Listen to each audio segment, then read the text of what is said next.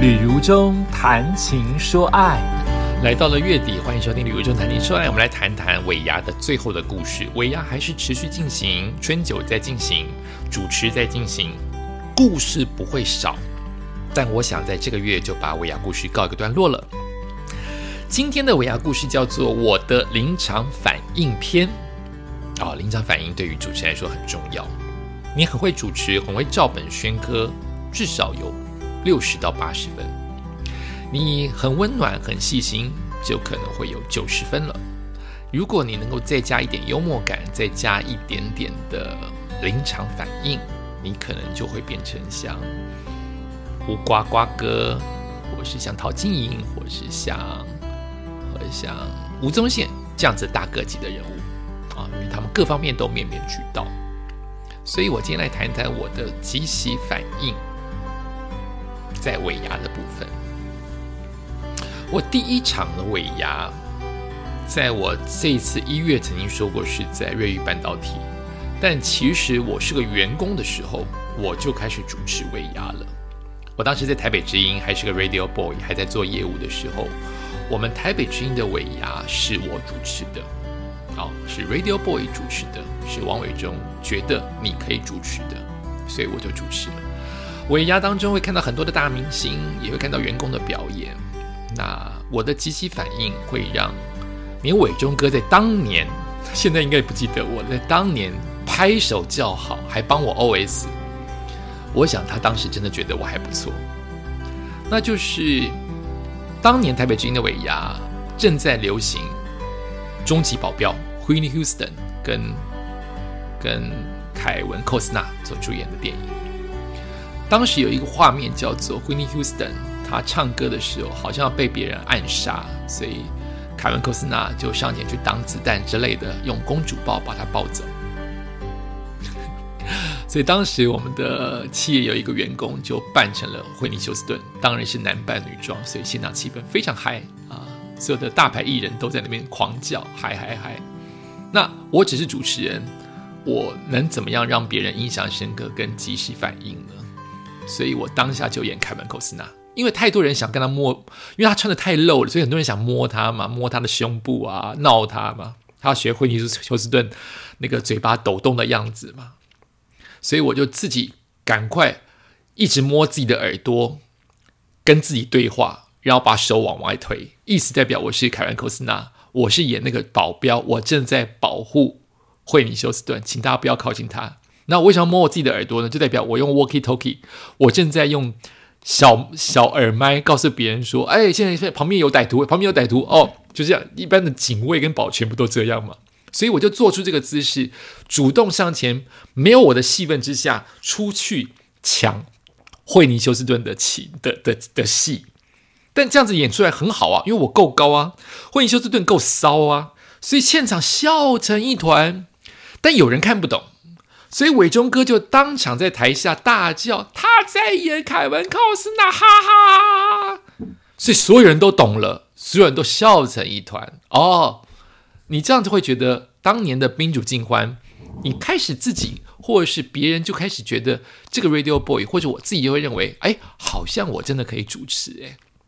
好像我是真的可以有一些不一样的临场反应，连老板看过这么多的喜剧，他都笑得哈哈大笑。好像我可以啊，这是算是我第一场没有收入的呃尾牙主持的活动。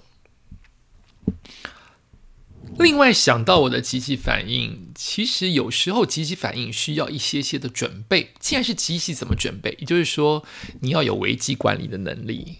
你在准备活动当中，你可能会想到他可能会出错的时候该怎么办，或是这一段空档万一出现了冷场该怎么办？所以，如果你越了解这家企业，越了解这个活动，现场有很多的线索可以帮助你弥补那个空洞。好比企业文化、企业宗旨，好比你认识这些人他们的个人习性，好比现场的标语。现场的制作看板、现场的制作物都可以拿来做即席反应使用。有时候我也做的不够好，但有时候确实有画龙点睛，让现场很开心。有一场的企业尾牙，现场的老板们一堆老先生们在跳舞，其实很冷，但因为他们是老板，再加上老板愿意为这个练舞，这个精神已经很可贵了，所以现场还是给他们非常热情的掌声。但间奏期间没有动作，重复一个动作，因为他们是老人嘛，重复一个动作太久，其实现场会有一种你看我，我看我，我你看我，我看你的尴尬。但老板们就是，如果我不尴尬了，尴尬就是你了。所以老板们不知道现场很尴尬，你就知道现场大家拍手，拍到后面就会觉得，哎，这段要不要拍啊？因为怎么动作一直重复，因为老板们记不得动作，所以舞蹈者、舞蹈老师就安排了重复的动作在这一段跳舞的过程。我因为看到现场忽然不嗨，我就来 rap。想想看，这一次疯了！我的 rap 真的有点怂了，有点像鼠来宝了。好，因为那一场太久了，我就开始叫老板的名字，配上他的个人的特色，好比王董，王董好厉害，王董多厉害，王董撒钱最厉害，好比副总很厉害，副总多厉害，哎，副总喝酒很厉害，就类似像这样子临时想到的，没有太厉害，但就是配合着音乐的节奏跟间奏念出来的数来宝，那我可以称它为 rap。所以我就把这一段的一分钟盖过去，超有 feel。我还不知道这么有 feel，是录影带，他有拍现场录影嘛？录拍出来，别人以为我是故意安排的，就是原来他们都会认为这一段本来就有我，事实上不是，事实上是太冷了，我临时加进去的。就这一段，让这一段的间奏有了不一样的风味，就变成这些老人们在跳群舞舞蹈，动作老是一致的在在打手，在打这这是怎么讲？这是怎么讲？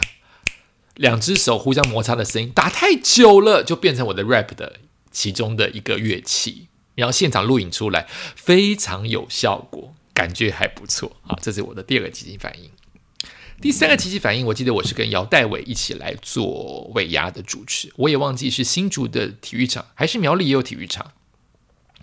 当年是四面舞台，哇，好像演唱会哦，好想念哦，哈！四面舞台的意思就代表很像张学友的演唱会，就是人只要离开了后台换衣服，你都得走出去到观众席之下。你一上台，就是所有人都看得到你，因为舞台在正中间，四面往上斜的殿堂都是人。我记得我跟姚代伟当时，我们也没有多熟，只是可能在关呃在合作过访问他的歌唱片的时候，我们两个主持就是不会抢对方。黛比是一个好人，他不抢我，诶，他已经是一个名艺人了，他不抢我，诶，我也不会抢他，所以我们两个真的是有默契，那个默契是完全不认识的默契。我们就上台主持这一场，一开始中规中矩，毕竟我们两个也才没有什么私下的交情，就中规中矩，可以想象中的热闹跟活泼。后来是越来越好，后来因为是四面舞台，我就临时起意，四面舞台要拱老板，是节目当中已经做好效果，但大家不知道是做好效果的一个拱，所以我就让第一面面对我的那个第一面做波浪舞。波浪舞做完之后，姚代伟让他的那一面四面嘛，东南西北也做波浪舞，我就不行输，东南西先到西边，西边做完波浪舞之后，再加一个欢呼爱的鼓励，姚代伟就到第一面东南西北的北面做一个爱的鼓励，再做个什么，所以现场非常非常嗨，让老板们超级高兴，最后东南西北再一起喊一个什么，让老板超级高兴，喊出了最大奖项。啊，现场感觉真好！我那时候想到说，这分庭抗礼会让大家有有竞争的意识，会让大家很嗨。那我要谢谢 Debbie 配合的这么的好，而且他越就是我们两个就是现场好像四队在加油，鼓励了四队。我的我的队伍是东西队，他的队伍是南北队，一波比一波嗨。人这么多，又大家愿意配合主持人的嗨，是真的很快乐的一件事情。最后一件。反映的事情就是我曾经做过做过城邦的尾牙主持人哦，因为我曾经是他们的作者。城邦的大老板何飞鹏，何飞鹏，我们都知道他的样子嘛，白头发，是一个长者。好，那我我怎么敢开他玩笑？他是最大老板，又出我的书啊，大老板。可是那一天，大家就是非常开心。好，从一开始就开心到后来。那一天的主持叫做每一个主管登台之前要变一个魔术。谁会变魔术啊？因为主管都没有练。大家都这么忙，所以变成上台之前恶补五分钟的魔术。你可以想象这个魔术多糟，就换变个气球啊，变一束花呀，变一个纸花呀。所以可能上台的十个主管有九个都吐槽，那最后一个不是吐槽，是不好看。我想到都觉得好笑。所以他们的十个的主管出场就哩哩啦啦，很好笑。每一个出场都被我亏。因为你要变一个花，花变不出来；你要变一个彩带，彩带变不出来，就变很好。每一个都要靠我的，我我接的话，比如让我们欢迎吕如中出场，我们欢迎呃什么什么部门，呃这小我名字突然举不出来，欢迎吕如中出场，呃 B 部门吕如吕如大出场，呃 C 部门吕如小出场啊，每一个主管被我介绍出来，就要马上变一个魔术，再到台上去。可是因为每个都做了那个太太糟糕的魔术，到很好笑，现场哈哈大笑，因为每一句都在亏，每因为已经熟了嘛啊，我是他们的作者，所以每一句他们做完了那个魔术突贼，我后面就补一个亏他们的，超好笑，笑到最后何飞鹏也太开心了，要上台敬酒，可能大家都很开心，所以每个人都喝了很多酒。所以何飞鹏在那呃这这位大大主管就是哎何飞鹏要叫董事长还是我忘记了好不叫董事长哈何董事长就是当时要已经被拱完了要到台下去，但流程当中有要再拱一波，可是他可能已经喝喝多了，或者是他就是也要做一个效果叫做要下台。那我不可能让他下台呀！我的任务就是大家告诉我，服委会人告诉我说，他要再拱最后一波，他才能下台，不然我的任务没有达成。我任务没有达成，我我就算是作者，我也拿不到薪水。所以我就让他不准下台。你怎么可能让大老板不下台？他就是要下大概阶梯五层阶梯而已，下五层那个阶梯不是窄的，是很长条的阶梯，五层阶梯怎么阻止何老板下台？我就平躺在阶梯上，所以我变成阶梯，我就变成第二层阶梯。他下第一层阶梯，第二层阶梯就会踩到我整个人，因为我是平躺在阶梯上面。那个照片照出来真的很好笑。何飞鹏就踢我，意思说这个阶梯在那边干嘛？走开！